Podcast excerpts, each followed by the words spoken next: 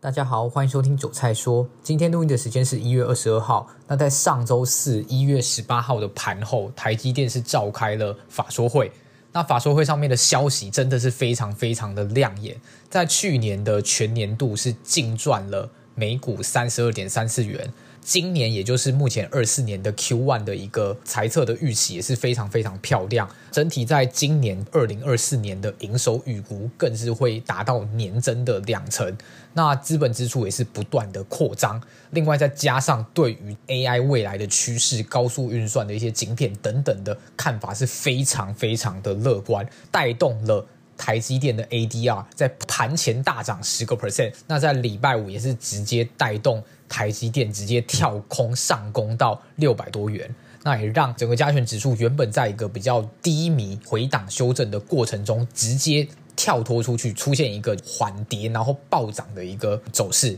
那当然，在 AI 族群，从上周五还有今天都非常非常的亮眼，像是之前的 AI 五虎全部重振雄风，像是纬颖、广达、伟创、技嘉、英业达、台光电等等，只要你是 AI 的这个正牌军，全部站出来。今天基本上非常多档股票全部都是攻到将近涨停板，不然就是大涨至少八个 percent 以上。那这个对于后续台股的一个多头走势，我相信是一剂强心针。AI 的这一波浪潮会不会复制去年大概五月开始的那一波涨势呢？我个人觉得应该不会，因为其实这一波的一个出现还没有正式将前波的一个高点去做一个突破。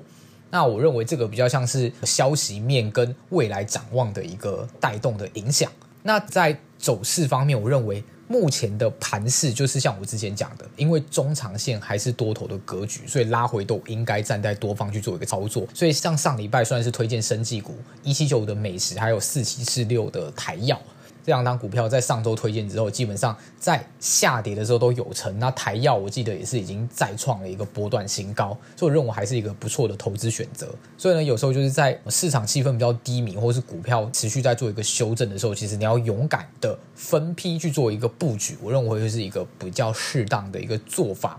大盘后续的走势，老实说，我觉得我还是偏多看待啦，因为我觉得说在目前的这个。状况之下，还有 Q1 财报跟年报这个空窗期，还有一些机会存在。那另外就是，虽然已经面临到过年的一个关卡，但是呢，在外资持续的回头，还有自营的避险终于转回买方的一个情况来看，筹码面上也是偏多。另外就是美国这边还没有确定什么时候要开始正式进入所谓的降息循环。所以这个对于台美之间的利差还是会持续在目前这样一个比较高的水位。所以呢，对于外资来说，这个就是一种资金投入到台股的一种主力。那台股后续的观望来说，当然近期一定是先在 AI 半导体族群，这个没问题。那如果是你要去布局一些还没有发动的族群，或是已经整理一段的时间的族群的话，我认为汽车工业或是车用电子可能会是一个不错的标的，因为他们其实在。